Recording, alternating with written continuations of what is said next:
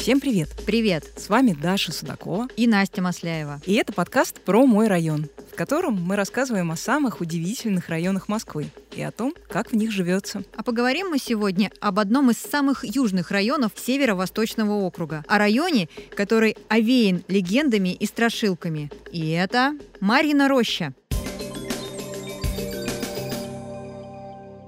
Так уж получилось, что Марьина роща мне хорошо знакома. Давным-давно, еще после института, я здесь какое-то время работала в театре «Сатирикон», а потом еще довольно долго на Полковой улице в издательстве. Даш, а расскажи, каким ты его запомнила? Ну, надо сказать, что район очень необычный, потому что у него как бы две части. Одна часть находится внутри третьего транспортного кольца, и там действительно, по ощущению, скорее центр. Там ездят трамваи, стоят колоритные исторические здания, а в некоторых из них находятся известные музеи. А вторая часть — та, что за Сущевкой, между Рижским вокзалом, Савеловским и улицей Добролюбова. Как раз там находится молодежный центр планеты КВН, куда я очень хочу попасть. Ну и эта часть района, она уже совсем другая по духу. Она как бы заперта между Сущевским валом, промзонами и железными дорогами. Савеловский компьютерный рынок, э, разнообразные офисы и Миусское кладбище тоже, знаешь, не добавляют атмосферы уюта. И все-таки неспроста у этого района есть репутация одного из самых зловещих и таинственных. На самом деле тут я с тобой не соглашусь. Потому что, на мой взгляд, район как раз очень уютный и какой-то камерный. И даже в той его части, которая находится за трешкой, довольно приятно гулять. Там много хрущевок и панелек, но при этом дворы тихие, и в них какая-то своя, почти старомосковская жизнь. Знаешь, летом хозяйки квартир на первом этаже открывают окна и переговариваются с бабушками, сидящими на лавочке у подъезда. Ну а про то, что этот район считался бандитским, я вообще узнала совсем недавно. А я знаю, что москвичи возраста наших родителей еще застали эти времена, когда подростков не пускали сюда гулять. Ну, потому что, как говорили, что шпана могла побить. Почему за этим районом закрепился образ бандитской малины, мы еще сегодня выясним. А пока скажем, что район относится к северо-восточному округу и занимает 480 гектаров. И почти половина — это промзоны, разные дороги и проезды. Но вопреки своей былой репутации, сегодня Марина Роща вполне благоустроенный и комфортный район. Хотя в самом районе крупных зеленых зон нет. Зато рядом множество парков. Это и фестивальный, и Останкино, и Сокольники, и ботанический сад. Ну и, конечно, ВДНХ, где природа, развлечения, история, спорт — все в одном флаконе. Ну и опять же, центр совсем рядом. Вполне можно дойти пешком, если захочется. Хотя прямой нужды в этом нет, потому что с транспортом в районе все хорошо. В 2010 году открылась станция метро Марьина Роща Люблинско-Дмитровской линии. Кстати, ее можно назвать настоящим долгостроем, так как ветку задумали еще в 80-х годах прошлого века. И дизайн у нее такой немного олдскульный, я бы сказала, но очень красивый. Станция оформлена мозаичными панно, где изображены владения графов Шереметьевых. Можно увидеть, э, каким был район в далеком прошлом. Идиллические пейзажи, тихая сельская жизнь. Когда я работала в Сатириконе, станция была еще закрыта. И добираться до театра, конечно, было очень неудобно. Потому что от Рижской нужно было ехать на автобусе, а Сущевка очень часто стоит, как ты знаешь. Но с марта этого года все изменилось. Общественный транспорт в районе вообще вышел на новый уровень. Открылись станции БКЛ Марина Роща и Рижская с пересадками на одноименные станции метро. Про станцию БКЛ Марьина Роща еще нужно сказать, что это в некотором смысле станция рекордсмен потому что именно здесь находится самый длинный эскалатор московского метро. Здесь четыре эскалатора длиной 130 метров, и опускаются они на глубину 64,5 метра. На станции Парк Победы, например, который раньше принадлежал этот рекорд, эскалатор на 3 метра короче. Кроме того, в этом году через железнодорожную станцию Марина Роща прошел второй диаметр МЦД, а осенью должны открыть еще одну платформу для поездов МЦД-4. А увидеть, как изменилась железная дорога за последние сто лет, можно в выставочном комплексе рядом с Рижским вокзалом. Самое интересное здесь, как мне кажется, это динамические макеты. Среди них, например, есть макет с поездами, участвующими в битве во время Великой Отечественной войны и макеты, которые показывают, как работают самые передовые технологии перевозок сейчас. А рядом есть еще музей железнодорожного транспорта Московской железной дороги. Здесь уже не макеты, а реальные поезда. И если прийти сюда с экскурсии, то можно увидеть прибытие самого настоящего паровоза. В общем, как мы уже сказали, та территория, которая сейчас находится на севере района, долгое время она была как бы отрезана от всей остальной Москвы железнодорожными путями. Но сейчас оказывается, что все меняется в противоположную сторону, потому что пути уже как бы не разделяют, а наоборот объединяют Марину Рощу с другими районами и с пригородом. Но даже несмотря на все это, Марина Роща по-прежнему не считается престижным районом. По стоимости квартир она находится на 24 месте. По данным рейтинга индикатора рынка недвижимости, стоимость жилья в этом районе в среднем составляет 292 тысячи рублей за квадратный метр. Ну, действительно, большую часть домов в районе никак нельзя назвать элитным жильем. Хотя такое тут тоже есть, а некоторые строятся прямо сейчас. Как, например, ЖК «Прайд» на Полковой улице, вокруг которого должна появиться пешеходная зона с арт-объектами, качелями и гамаками. А еще облик района меняет программа реновации. Например, в этом году уже сдали дом на Анинской улице. Ну и социальная инфраструктура района тоже развивается. Не так давно здесь, например, построили два детских сада. Один из них вошел в состав нового жилого комплекса на Сущевском валу, а второй под названием «Академия детства» создан в формате безбарьерной среды, и расположился он на месте снесенной пятиэтажки на Шереметьевской улице. Уже пять лет в Первом Стрелецком проезде работает спортивный комплекс Академия льда. Здесь есть ледовые площадки, залы для занятий хореографией и гимнастикой, а также бассейн. А еще в Академии льда, как ни странно, можно освоить гольф. Да, и все это на специальном симуляторе. А для представителей старшего поколения три года назад на Сущевском валу открылся клуб «Мой социальный центр». Здесь проходят уроки лепки, рисования, вязания. Можно поиграть в бильярд, шахматы и аэрохоккей или позаниматься йогой. Представляешь, в клубе даже есть кулинарная студия. Ну и с образованием в районе тоже все неплохо. Здесь находится Институт математики и информатики, Академия путей сообщения, Педагогический университет, Академия бизнеса и управления, и, конечно же, Российский университет транспорта, который когда-то назывался МИИТ. Между прочим, это один из ведущих вузов страны, которые готовят специалистов для железнодорожного транспорта и других отраслей народного хозяйства. И главное здание МИИТ – это одна из архитектурных достопримечательностей района. Оно было построено в 1896 году по проекту Иеронима Китнера, который, кстати, в начале прошлого века возглавлял Петербургское общество архитекторов. И вот откуда этот абсолютно питерский стиль. И, кстати, в той части города, где находится главное здание МИИТ, есть несколько таких уголков, которые очень сильно напоминают Питер. Само собой, это улица Достоевского. Здесь трамвайные пути. Здесь сохранились старые домики и институт фтизиопульмонологии. Это, кстати, бывшая Мариинская больница для бедных, во флигеле которой как раз жила семья Достоевского. Будущий писатель провел здесь первую часть жизни, с рождения и до 16 лет. Ну а сейчас здесь работает музей-квартира Достоевского. Два года назад, к 200-летнему юбилею писателя, музей отремонтировали. И сейчас здесь появились мультимедийные инсталляции. Одна из них, кстати, была создана художником Михаилом Шемякиным по мотивам снов героев преступления и наказания. На мой взгляд, культурная жизнь в районе бьет ключом. Я бы отметила из знаковых достопримечательностей театр «Сатирикон», основанный Аркадием Райкиным. Но, правда, сейчас театр находится на реконструкции, и часть его репертуара проходит в центре планеты КВН,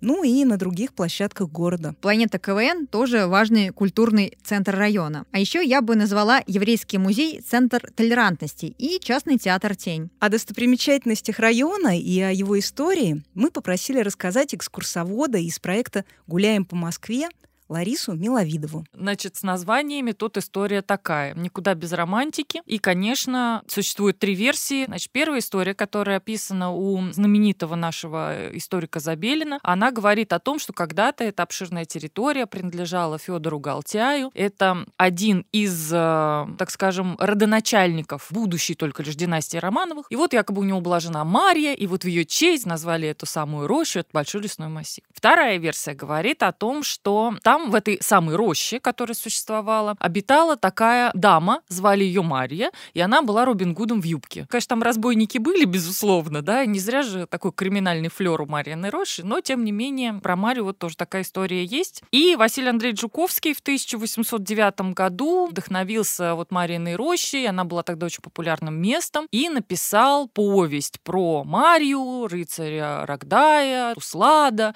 В общем, а правда заключается в том, что Марьина Роща получила название в честь деревни, собственно, Марина или Марина Слободка. Соответственно, это улица Калибровская. И когда-то, до 1953 года, она называлась улица Марина Деревня. Так что это название очень долгое время сохранялось. И около этой Мариной деревни располагался обширный лес, который, собственно, и был назван просто потому, что он находился рядом с этим поселением. Вот и все. Ничего особенного. Мне вот нравится версия с Робин Гудом в юбке. Потому что если мы посмотрим на герб Мариной рощи, там же изображена очаровательная девушка, так может быть, все-таки в честь нее назван этот район? В честь девушки, может быть, конечно, но там девушка изображена немножко по-другому. Девушка там, кстати, на гербе изображена в красном сарафане. Так вот, эта история как раз относится уже к э, немножко более такой поздней истории Мариной Рощи, когда она становится местом популярных гуляний массовых, и девушка там такая с платочком в хоровод. И так случилось, что уже в начале XIX века, после окончания войны с Наполеоном, настолько эта тема патриотизма, всего русского, вот этот русский стиль, значит, все это дело вернулось. И вообще это было хорошее такое интересное время, когда русская нация объединяется в том смысле, что аристократия, вот эти дворяне, которые все время только по-французски говорили, а русского языка не знали, они наконец начинают, так сказать, осознавать себя именно русскими людьми.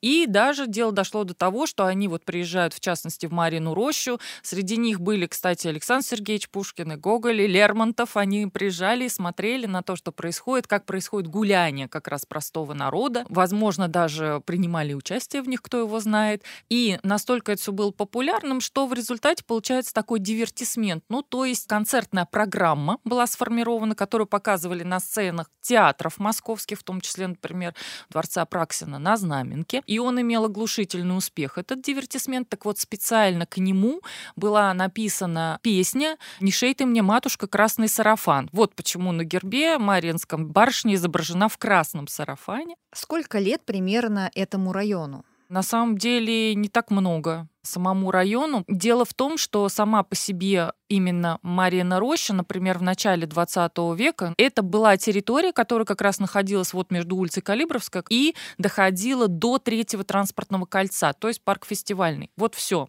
Вот это был район Марина Роща. А вот то, что касается уже внутренней части, это уже советский период, когда после 1917 года были приняты новые границы Москвы, и это было уже кольцо нашей МЦК, как мы называем Московская окружная железная дорога раньше называлась. И, соответственно, получилось так, что когда часть за третьим транспортным кольцом вошла в состав Москвы, то ее еще и объединили с районом Сущева. А как вы думаете, почему у района такая бандитская репутация? Такую картинку, условно говоря, нам с вами нарисовали братья Вайнеры. Мы читаем роман «Эра милосердия», потом мы смотрим фильм Говорухина «Место встречи изменить нельзя», и там, значит, седьмой проезд Марьиной рощи, и там Верка Модистка. Да? И на самом деле это не безосновательно. Но черной кошки в Мариной роще никогда не было. Марина роща никогда не был престижным районом, так как он находился за Камер-Калежским валом. Поэтому никаких шикарных особняков, там, вилл и прочего, естественно, не было. То есть жили ремесленники, небольшие производства, мастерские, крестьяне, железнодорожные служащие и так далее. Застройка максимально двухэтажные дома, в основном деревянные, в лучшем случае там каменный низ, деревянный верх. Сюда, так как очень дешевое было жилье, потому что не Москва все все-таки, а пригород, приезжало огромное количество людей, и не только тех, которые свято соблюдали закон ну и тех, которые любили его нарушать. А так как там никогда, в общем-то, особо никто не интересовался тем, чем занимается другой его сосед, то там совершенно спокойно существовали и вот такие верки-модистки, то, например, ночью могла подъехать огромная подвода, и даже не одна, а несколько. В подобную швейную мастерскую привозили товар, награбленный мануфактурщиками, так называли людей, которые грабят склады, И они это готовое платье туда, значит, скидывали в эту мастерскую, всю ночь трудились там эти портные, и на утро мать родная не узнает, что это за платье, потому что все ярлыки срезали, перешивали, переделывали и отправляли все это на Сухаревский рынок. Какой ваш любимый маршрут по Мариной роще? Конечно, то, что касается части района Марина Рощи, которая пролегает как раз за третьим транспортным кольцом и уходит в сторону Останкина, к сожалению, там из достопримечательностей можно назвать только храм иконы Нечаянная радость, и парк фестивальный, и прекрасный храм Сошествия Святого Духа, который там находится, и слава богу, что он сохранился, пусть хотя бы и не в том первоначальном состоянии, но тем не менее. Смотрим мы прекрасные дворы, потому что по дворам гулять это тоже очень интересно, и это особая атмосфера, и вы никогда не поймете ни один район, если вы не зайдете во двор и не посмотрите, как живут люди, и это очень такая хорошая история история. Мы смотрим, конечно же, одну из э, главных улиц, которая как раз там располагается. Это улица Образцова сейчас называется. Раньше она была Бахметьевская. Поэтому, конечно, знаменитый Бахметьевский гараж, который там располагается, еврейский центр, музей толерантности теперь. Конечно, мы смотрим грандиозный комплекс, э, не весь, правда, но тем не менее, потому что тоже это невозможно обойти все за один раз. Это комплекс МИИТа, как мы его э, называем. И очень интересно еще то, что в этой части как раз сохранилось несколько бывших доходных домов, которые сейчас являются там либо офисными зданиями, либо жилыми, да, но тем не менее, о них мало вообще что известно, но тем не менее они очень красивы по своей архитектуре, и вот просто даже прогуляться и посмотреть на них, это тоже, в общем-то, отдельное такое удовольствие. Какой ваш любимый объект, и что бы вы могли бы рассказать о нем? Может быть, есть что-то уникальное, удивительное, то, что вы особенно отмечаете? На самом деле, вот даже если мы с вами возьмем Бахметьевский гараж, тот же самый, да, то окажется, что это вообще это большой тоже комплекс, да, но если взять вот только само здание гаража, которое было спроектировано Константином Степановичем Мельниковым, то это совершенно тоже потрясающая история, которая меня удивляет, например, вот чем. Когда случился в Москве транспортный коллапс, а это неудивительно, потому что город действительно в 20-х годах очень интенсивно развивался и разрастался, и понятно, что народу было очень много, собственно, как и сейчас, но сейчас э, транспортная инфраструктура, надо отдать должное, она очень хорошо развивается, но тогда, к сожалению, не успевали. И вот когда приобрели как раз английские двухэтажные такие автобусы, то это, конечно, было здорово, но их 175 штук, и непонятно, куда их ставить. И вот когда решили спроектировать, соответственно, домик для них, то Константин Степанович Мельников предлагает уже готовый вариант. Почему? Потому что он разрабатывал гаражи для Парижа, которые должны были располагаться на мостах, которые перекинуты через Сену. И вот как раз недавно была в Музее архитектуры выставка ему посвященная, и там как раз были эти проекты, совершенно вот удивительные, на мой взгляд. И вот он предлагает на основе вот этих проектов готовый вариант, такой замечательный, такой простой, такой прекрасный, когда автобусы, это так называемая прямоточная система им была предложена, когда автобусы, заезжая в гараж и вставая каждый в свою ячейку, да, на свое парковочное место, как мы сейчас с вами говорим, им впоследствии не нужно было, когда они выезжали, на работу, да, на службу. Им не нужно было давать задний ход. Вот кажется, такая простая история. Но гараж уже не существует. Не существует, конечно да, же. Да, да, потому что его отдали под э, еврейский музей, центр толерантности, а это еще одна соседняя буквально история. Дело в том, что в районе Марины Рощи, к сожалению, здание само не сохранилось, но удивительная история, когда в 1926 году была построена деревянная синагога, которая простояла на 80 лет. Ее сожгли в 93 году.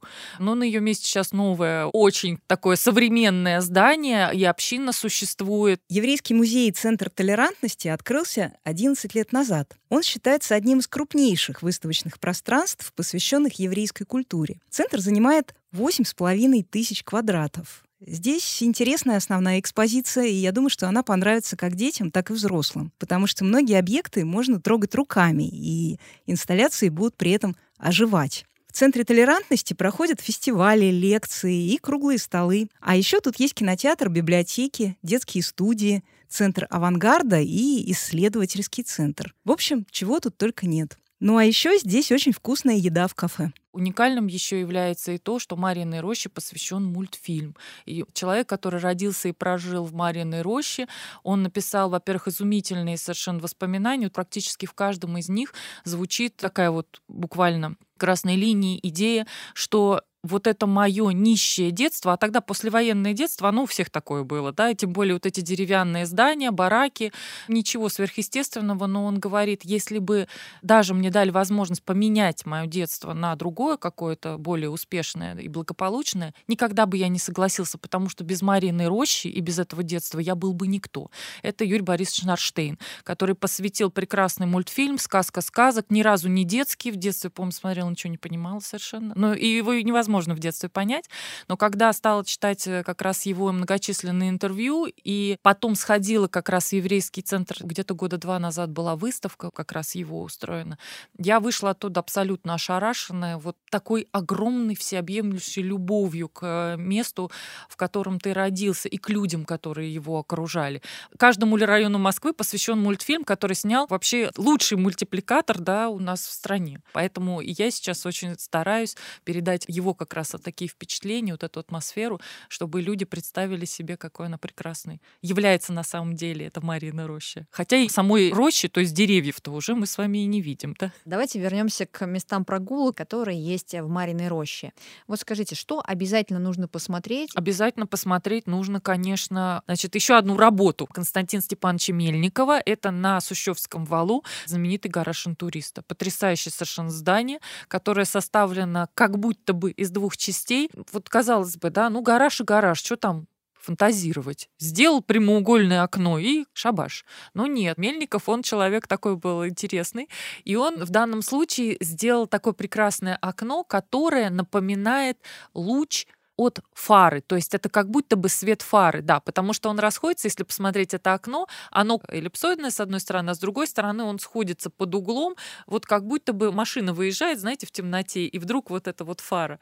Рядом находятся небольшие фрагментарные такие построечки, старые предприятия. Вообще в Мариной роще было много во второй половине XIX века предприятий. На внутренней части кольца находится хоть и перестроенный, но в общем и целом сохранивший свои формы конструктивизма туризма, здание 29 года, универмаг Мосторга. Ну и, конечно же, улица Октябрьская, бывшая Александровская улица, которая, кстати, была такой соединительной, потому что она проходила и за пределами кольца, и внутри. И она как бы соединяла вот эти две части, ну и до сих пор так, в общем-то, соединяет. Там сохранилось несколько доходных домов бывших, изумительные красно-кирпичные дома с оформленные такими как будто бы вышивками. На самом деле это такая выкладка кирпичом. Но для удобства можно, к примеру, выйти на станцию метро Достоевская и завернуть за театр российской армии, вот как раз выйти на эту улицу, по ней просто прогуляться. С чьими легендарными именами связан этот район? Кого мы можем вспомнить? Помимо Юрия Борисовича Нарштейна, который родился в этом районе, в Мариной роще родился Леонид Янгибаров замечательный. Здесь жили Алла Ларионова, Николай Рыбников, Владимир Зельдин, Людмила Касаткина. И, кстати, до сих пор проживает много достаточно знаменитых людей. Я даже вот так всех не упомню. МИИТ — это вообще рассадник знаменитых людей. Потому что Александр Васильевич Масляков когда-то был студентом МИИТа, и первые игры проходили в ДК МИИТа, который тоже сохранилось прекрасное здание конца 30-х годов. Николай Досталь, Игорь Губерман, Вячеслав Малежик, наш известный еще один автор-исполнитель, Анатолий Рыбаков, писатель. Ну, еще плюс семья Образцовых. Так что вот, мне кажется, просто цветник собрали. Мы начинаем КВН. Думаю, что любой из нас хоть раз слышал эту фразу. А съемки телепередачи клуба веселых и находчивых проходят тоже здесь, на Шереметьевской улице, в московском молодежном центре «Планета КВН», буквально в двух шагах от станции метро Марина Роща. Ну, кроме КВН, тут еще можно посетить выставки, послушать концерты и посмотреть спектакли в том числе, как мы уже сказали, спектакли театра «Сатирикон». Если уж говорить про театры, то самый необычный театр района, если не всей Москвы, находится на Октябрьской улице.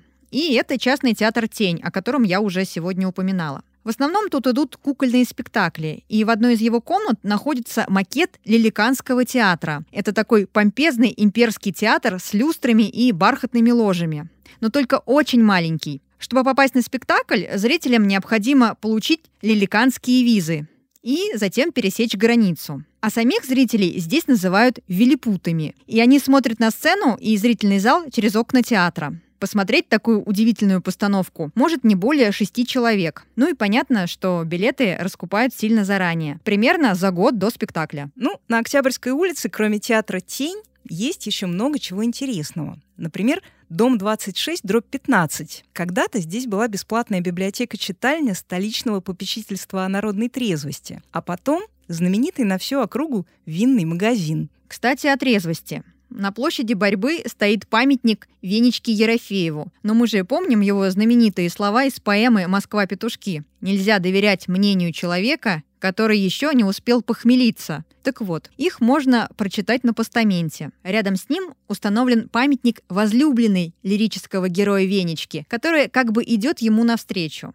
Насколько я знаю, сначала Венечка стоял на Курском вокзале, а его любимая — в Петушках. А потом их разлука кончилась, и в 2000 году они, наконец, встретились в Марьиной роще. Вот такая вот романтика. Сказать по правде, мне история Москвы Петушков в этой трактовке нравится больше, чем трагический сюжет повести Марина Роща, которую написал совсем еще юный на тот момент поэт Василий Жуковский. Представь, в центре сюжета классический любовный треугольник. Мария любит Услада, но ее соблазняет богатый язычник Рогдай. А когда он понимает, что Мария не отвечает ему взаимностью, злодей ее безжалостно убивает. Услад тоскует по любимой, и строит над могилой Марии часовню. Но это прямо готовый сюжет для песни в стиле русский шансон. Но знаешь, мне кажется, что вот эта вот мрачноватая романтика, которая все-таки еще не до конца развеялась и кое-где чувствуется в Мариной роще, она стала чем-то вроде фирменной фишки района, и поэтому сюда вводят тематические экскурсии, посвященные городским легендам и тайнам,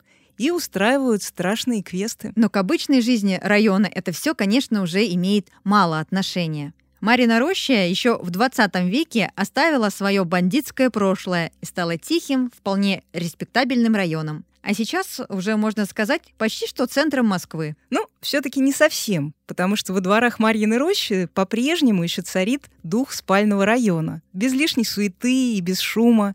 И хочется верить, что со строительством новых высоких домов и с развитием транспорта этот дух все-таки сохранится. Мы надеемся, что вам понравилось наше маленькое путешествие по Мариной роще, и что вы, так же как и мы, узнали для себя что-то новое. А если так, то поставьте нам, пожалуйста, лайк на той платформе, на которой вы нас слушаете. И подписывайтесь на наши соцсети. Там тоже много интересного о Москве. А мы прощаемся с вами до следующего четверга. До встречи в новом выпуске подкаста про мой район. С вами была Настя Масляева и Даша Судакова. Пока-пока.